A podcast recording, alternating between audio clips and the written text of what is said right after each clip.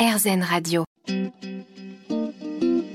Namasté, le yoga avec Natacha Saint-Pierre. On est toujours dans Namasté sur RZN Radio. Nous parlons karma aujourd'hui. Si vous nous rejoignez, vous n'avez pas compris euh, ce qui se passe depuis le début de cette émission. Alors on est en train de s'étudier et d'essayer de comprendre comment, avec les lois du bouddhisme, on peut devenir de meilleures personnes. On parle souvent de karma yoga. Ça fait partie des pratiques de yoga. Et on en est à la loi de la connexion. Qu'est-ce que cette loi de la connexion, Sandy? Alors la loi de la connexion, Donc euh, moi je l'ai expliqué du point de vue de ce qu'on appelle la, loi de la coproduction conditionnée. De façon plus simple, on parle de l'interdépendance.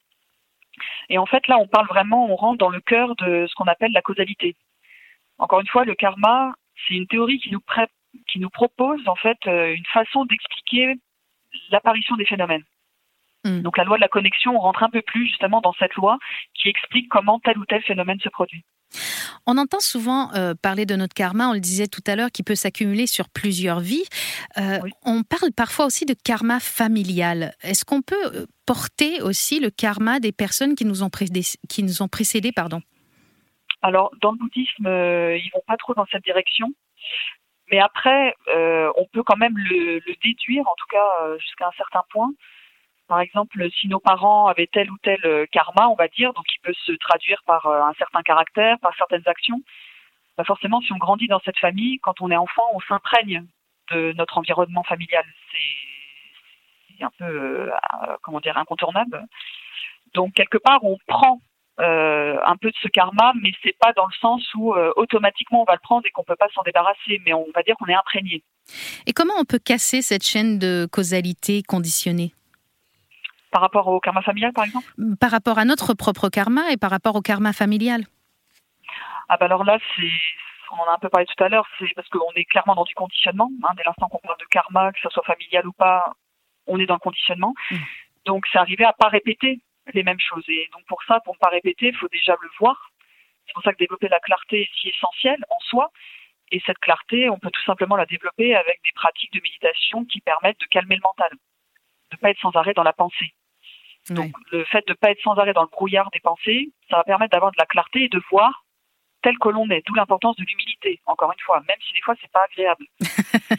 l'humilité, ça peut être douloureux et en même temps, euh, ne pas se reconnaître comme tout puissant, ça donne une forme de liberté euh, et, de, de, liberté de ne pas être parfait. Oui, c'est ça aussi. C'est parce que quelque part, euh, tout à fait. Tout à l'heure, j'ai employé le mot orgueil et le fait de ne pas vouloir regarder les zones d'ombre, euh, limite, c'est de se prendre pour Dieu, quoi. Vous avez l'impression d'être parfait, mais notre nature, par définition, fait qu'on est imparfait. Donc euh, ça aussi, c'est effectivement le fait de comprendre ça, c'est plus facile de, de voir bah, ce sur quoi il faut travailler. Évidemment, pour mettre tout ça en place, il nous faudra la loi de l'attention. Se concentrer sur plus d'une chose à la fois nous éloigne de nos objectifs. Et là, on est vraiment loin de ce que notre société nous propose aujourd'hui. Ah oui, là c'est sûr, oui. De toute façon, tout ce que, enfin, la, plupart des choses dans notre société nous invitent à toujours regarder vers l'extérieur. Il y a très peu de choses qui nous invitent à l'intériorité. Et là, si je continue avec votre question précédente, donc comment se débarrasser ou dénouer les, conditionnements familiaux ou autres. Mhm. Donc développer la clarté. Et puis après, c'est vraiment de rentrer dans l'expérience et de dénouer. Et c'est ça la loi de l'attention à quoi elle nous invite, c'est de cultiver différents outils qui vont nous permettre de dissoudre ce qui nous limite, ce qui nous fait du mal. Vous nous proposez de, calmer notre mental, de rester euh, équanime en toutes circonstances. Euh, comment on fait pour rester équanime en toutes circonstances? On va, on va écraser nos émotions ou on va devenir plus fort qu'elles? Ah non, alors oui, on va pas écraser. Je pense pas que ça. Alors écraser, c'est sûr que non. On va pas réprimer parce que ça, c'est un des risques parfois euh, quand on pratique, c'est de dire euh, je ressens rien ou je veux pas avoir les émotions, mais en fait, euh, c'est un peu comme si on mettait la poussière sous le tapis. Donc peut-être que c'est caché pendant un temps, mais à un moment donné, ça va exploser, ça va être encore pire qu'avant. Donc on n'écrase pas. Je pense pas qu'on puisse dire non plus qu'on va être plus fort qu'elle, mais on va rentrer en relation avec l'énergie de l'émotion différemment. Ce qui fait qu'elle va vraiment se liquéfier. Finalement, c'est en acceptant euh, notre tristesse qu'on arrive à dissoudre la tristesse? On pourrait dire ça, je pense. Alors moi, par rapport à la pratique que je fais en yoga, c'est de rentrer dans le ressenti vraiment de la tristesse, mais sans la nommer, sans faire de, sans se raconter les mêmes histoires. Par exemple, euh, bah, se répéter l'histoire qui nous rend triste, mais c'est vraiment d'aller à sa rencontre, de l'accepter Et c'est un peu la magie de, l'acceptation, c'est que en acceptant, ça disparaît. Mais si je suis toujours en opposition, c'est là il y a toujours cette guerre intérieure avec ces émotions et en fait on ne fait que durcir, renforcer. Donc c'est pour ça que accepter d'aller à la rencontre, d'accepter qui on est, c'est très puissant en fait. Restez avec nous, on continue dans cette émission dans un instant sur RZN Radio. Namasté, le yoga avec Natacha Saint-Pierre. On est de retour, c'est déjà la fin de cette émission sur RZN Radio. Il y a tellement de choses à dire. Je vais vous proposer, Sandy euh, de rester avec nous pour la semaine prochaine parce que je veux encore parler du karma. On n'a presque rien vu. On effleure du bout du doigt tout cela.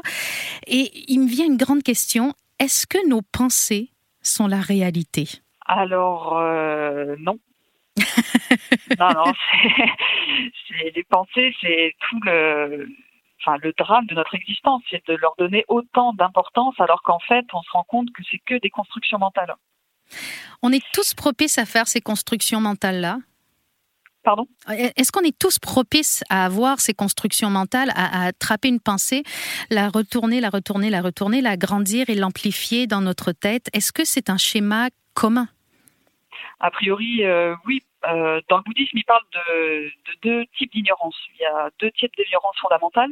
Euh, l'ignorance innée, donc, selon eux, c'est quelque chose d'inné, effectivement. C'est ce qui caractérise le samsara, c'est qu'on s'accroche à nos pensées et on, toute notre vie est ancrée dans nos pensées. Et c'est ça euh, l'origine finalement euh, du samsara. Et, euh, et j'ai envie de penser que oui, c'est un schéma qui nous, qui nous, comment dire, on est tous concernés parce qu'on voit bien que le bouddhisme est né au 5e siècle avant Jésus-Christ et il est encore, il, est encore valable aujourd'hui. Il y a encore des gens qui le pratiquent aujourd'hui alors qu'on n'est pas indien, on n'est pas tibétain. Donc ça montre bien que ça reflète quelque chose euh, qui nous constitue en tant qu'être humain, quelle que soit notre culture, notre sexe, notre âge. finalement, on n'a pas encore réussi à, naître euh, en, ayant mis en place toute cette perfection-là. Vous nous parlez de la loi de l'hospitalité et du don. Il faudrait vivre selon ce que l'on professe et être altruiste. Alors là, ça va parler à beaucoup de gens. On en croise beaucoup des gens qui disent des choses mais qui font autre chose, surtout dans la culture du yoga. Ah oui, euh, faites ce que je dis, mais pas ce que je fais, c'est ça? Tout à fait. Oui, euh, oui, bah là c'est une des enfin c'est un des critères justement pour euh, développer du discernement par rapport à toutes les pratiques qu'on peut nous proposer aujourd'hui. C'est que si l'enseignant ou l'enseignante n'incarne pas un minimum, parce qu'encore une fois même l'enseignant ou l'enseignante n'est pas parfait, mm. mais en tout cas un minimum et justement qui, enfin tout ce qu'on vient déjà de dire, a priori on n'est pas vraiment dans la bonne direction parce que toutes ces compréhensions, euh, en tout cas ces enseignements, on nous invite à les incarner à chaque instant. Oui, vous nous dites que la pratique et l'éthique ne peuvent pas se désolidariser parce que ah euh, on va voir quand même pas mal de yogis chevronnés qui sont des stars du tapis, des stars des réseaux sociaux et qui vont développer un ego surdimensionné puis finalement utiliser leurs connaissances pour s'enrichir personnellement et pas pour nous enrichir, nous, les, disciples. Mhm. Oui, euh, là aujourd'hui avec le yoga, il y a peut-être deux tendances. Il y a la tendance vraiment qui reste encore euh, euh, dans l'optique spirituelle. Et encore une fois, si on veut s'élever vers des niveaux plus élevés de conscience véritablement, s'il n'y a pas d'éthique, c'est impossible. Je veux dire ça, je pense même qu'on peut l'expliquer jusqu'à un certain point. Alors pas complètement, mais clairement c'est incompatible. Et après, pour ceux qui sont plus dans le business, on va dire, bon pour moi là, on n'est plus du tout dans la dimension spirituelle. Ouais, on est dans une dimension mercantile. Parce que euh, le bouddhisme va nous proposer euh, plein plein de choses et je me disais suivre ces règles ça peut être un peu euh, complexe par moment mais le bouddhisme ne prescrit pas un code de conduite totalement inflexible. Il y a, malgré tout une forme de flexibilité qui s'adapte à notre imperfection. Oui, alors l'éthique c'est un grand sujet. alors il faut savoir que dans le bouddhisme il y a différentes écoles. Donc généralement on dit au début quand même quand on est vraiment au tout début du chemin qu'on est encore bien dans le brouillard, que c'est une ignorance bien épaisse, euh, faut quand même être assez strict sur l'éthique. Mm. En sachant que l'éthique, c'est quoi? C'est pas qu'il y a des choses bien ou mal, euh, ou bonnes ou, mal, ou mauvaises, mais c'est vraiment d'arrêter au maximum de nuire, de, créer des situations où il y a de la souffrance. Finalement, il n'y a pas vraiment euh, de flexibilité là-dessus. Les règles sont là pour nous encadrer quand on est encore trop ignorant pour avoir un jugement correct et, euh, et, euh, sain finalement par rapport à notre karma. Oui, tout à fait, parce que c'est, on a vite fait s'illusionner soi-même en fait. Euh, par exemple, dans l'éthique, on dit à un moment donné qu'il faut pas mentir.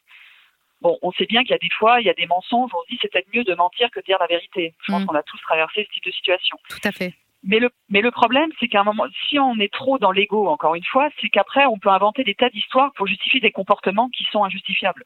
Des fois, on peut s'inventer une histoire pour dire non, mais là, j'ai menti parce que je voulais protéger la personne, alors qu'en fait, je voulais juste me protéger moi. Oui, je voulais me protéger de la douleur de, dire ces choses-là.